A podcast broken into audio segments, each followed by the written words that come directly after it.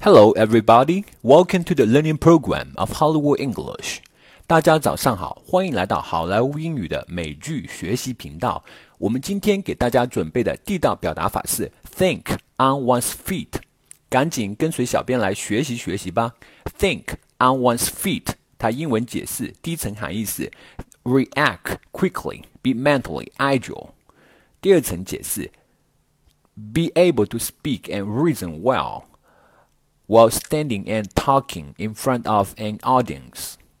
第三层解释，to think and react quickly, especially in a situation where things are happening so fast. 它中文意思是随机应变、反应敏捷。现在，请一起和小编来学习学习如何在生活当中使用这一个表达。Number one. I have never seen a public figure quite as good at holding a press conference as John Kennedy. He'd call on people around the room and always think on his feet to answer their questions without hesitating. Best of all, he had a great sense of humor and usually had reporters laughing. 我从来没有见过哪个知名人物在举行记者招待会时能像 John Kennedy 那么好的处理问题。他会指明在屋子里面的记者，让他提出问题，并且能够迅速的、毫不迟疑的做出回答。更厉害的是，他还非常富有幽默感，他往往能够使在场的记者大笑。Number two, generally speaking, interviewers ask these questions. to see how well you perform under pressure and think on your feet。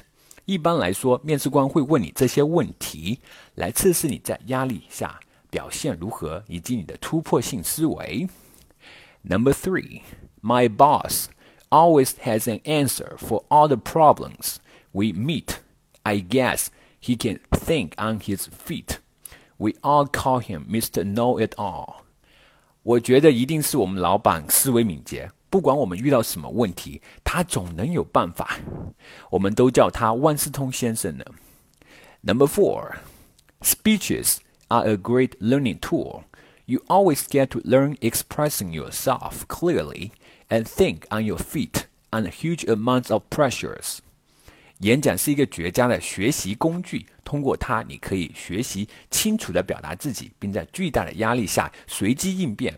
Number five, an ability to think on his feet is very important for talk show hosts. 能否随机应变，这是脱口秀节目主持人非常重要的一项技能。Number six, our students are very active you'd better prepare yourself first and learn to think on your feet. 我们的学生非常古怪，非常的活跃，你最好心里面要有个准备，学着在课堂当中随机应变。All right, everyone, that's it for today. Thank you for your efforts. 获取更多地道美剧英语学习资源，欢迎关注微信公众号“好莱坞英语”。我是 Vic，我们下期再见，Bye。